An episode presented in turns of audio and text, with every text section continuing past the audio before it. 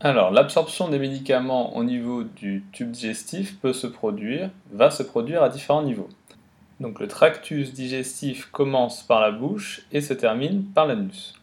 Donc c'est l'ensemble des organes qui sont traversés par les aliments. Alors commençons par la cavité buccale.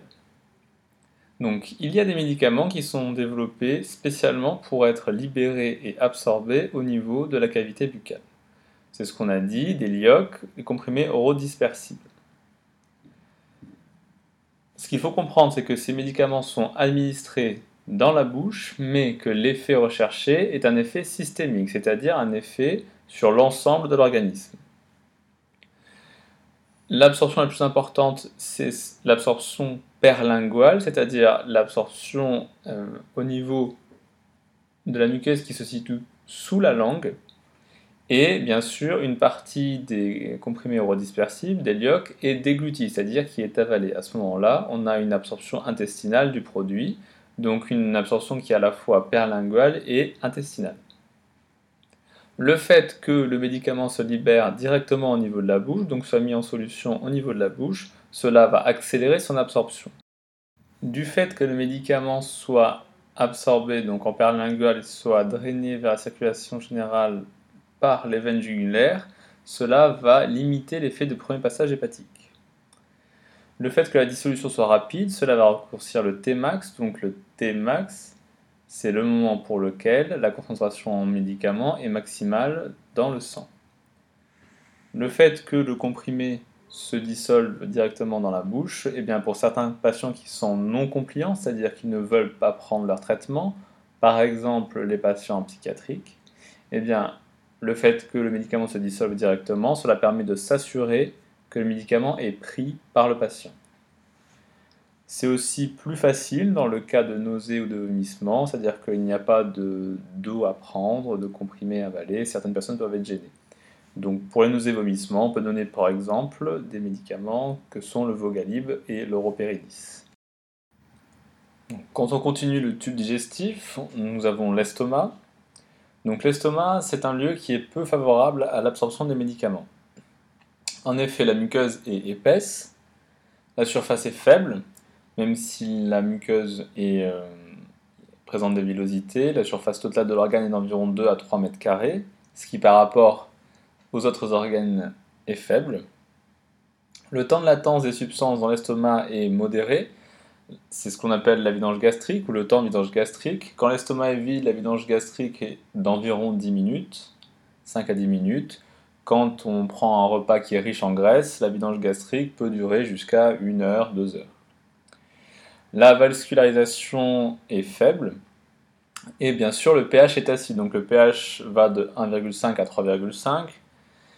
Le but justement de cet organe, c'est d'avoir une acidité pour dégrader les substances, pour dégrader les aliments, mais donc ça peut avoir un effet négatif sur certaines molécules, sur certains médicaments.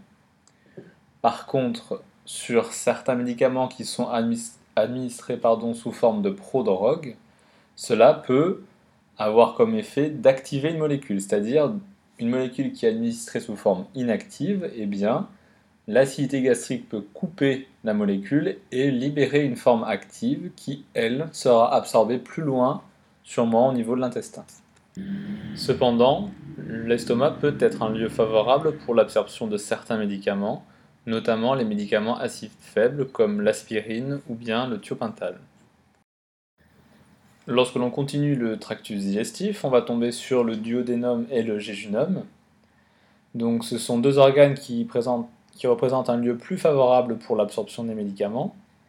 La surface est plus importante, le duodénum à lui seul fait 2 mètres carrés, le jéjunum lui atteint 180 mètres carrés. Le pH est moins acide, donc on a un pH qui est aux alentours de 4 à 5. Et on a présence de bile et de surfactants qui vont favoriser la dissolution du principe actif. L'absorption au niveau du duodénum et du jéjunum va concerner la majorité des formes administrées par voie orale.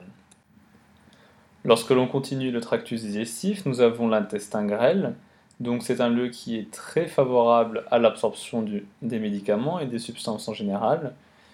Déjà, l'organe a une surface qui est très importante, donc une surface d'environ, on va dire pour un adulte, de 270 mètres carrés, une longueur de 4 à 5 mètres.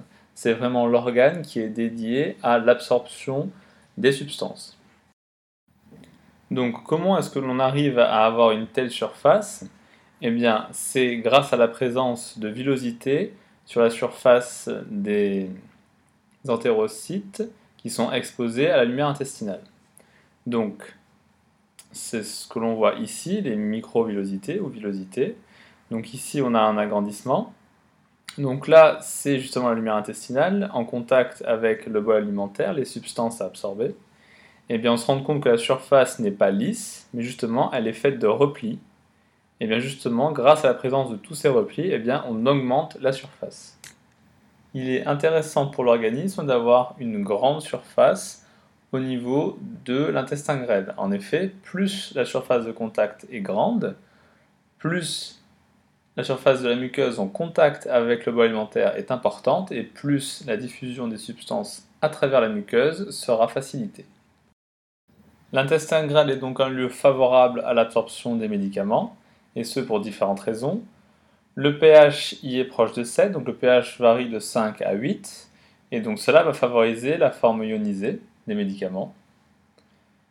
Comme la plupart des médicaments sont des acides ou des bases faibles, eh bien, on va pouvoir jouer sur les deux formes en présence, c'est-à-dire que quand le pH est proche du pKa, eh bien on a coexistence des deux formes. Et en fonction des autres caractéristiques de la molécule, c'est-à-dire sa taille, sa liposolubilité, eh bien ce sera la forme ionisée ou non ionisée qui sera plus facilement absorbée. L'organe a une vascularisation qui est forte, environ 1 litre par minute, c'est-à-dire qu'il y a 1 litre par minute qui traverse, de sang qui traverse la muqueuse intestinale. À chaque fois que du sang arrive au niveau de la muqueuse, eh il va débarrasser la muqueuse de ces substances et donc va épurer l'organe des substances pour les drainer justement dans la circulation générale. La surface est importante comme on l'a dit et ce grâce à la présence de villosité. Un autre facteur qui est très important au niveau de la membrane, c'est la présence de transporteurs actifs. Et là, il y a de très nombreux transporteurs actifs qui vont être plus ou moins spécifiques d'une famille de molécules. Dans la lumière intestinale, il y a présence de bile, de surfactants, et comme dans le jéjunum et le duodénum, eh bien, cela va accroître la solubilisation des principes actifs. Donc l'intestin grêle, c'est un lieu où la plupart des formes administrées per os sont absorbées. Il faut également retenir que la membrane intestinale est riche en enzymes, eh bien, ces enzymes, lorsque les médicaments vont traverser la muqueuse, les enzymes vont dégrader, transformer, modifier les substances. Donc, retenez que la membrane intestinale est un lieu de biotransformation et responsable de l'effet de premier passage intestinal des médicaments. Pour terminer avec le tractus digestif, nous avons la voie rectale. Donc la muqueuse rectale est de surface et de longueur assez faible. Par contre, ce qui est intéressant de retenir, c'est qu'elle est drainée par deux systèmes veineux différents. Nous avons les veines hémorroïdaires supérieures et moyennes qui vont en direction du foie, donc passage par le foie dit effet de premier passage hépatique. Les veines hémorroïdaires inférieures, elles, évitent le foie. Donc, pour les médicaments pour lesquels l'effet de premier passage hépatique est important, eh bien, cela va être embêtant parce qu'on ne sait pas par quel système veineux le médicament va être absorbé. Il peut passer aléatoirement par les veines hémorroïdaires supérieures ou inférieures. Donc ça, on ne le maîtrise pas. Donc c'est un facteur de variabilité qui peut, dans certains cas, poser problème. Vous pouvez retenir que comme le médicament est mis directement en contact avec la muqueuse, eh bien, la résorption peut être plus rapide que par voie orale. Parce que par voie orale, il faut attendre d'abord le passage par la bouche, par l'estomac, puis, dans la plupart des cas, le passage vers l'intestin grêle.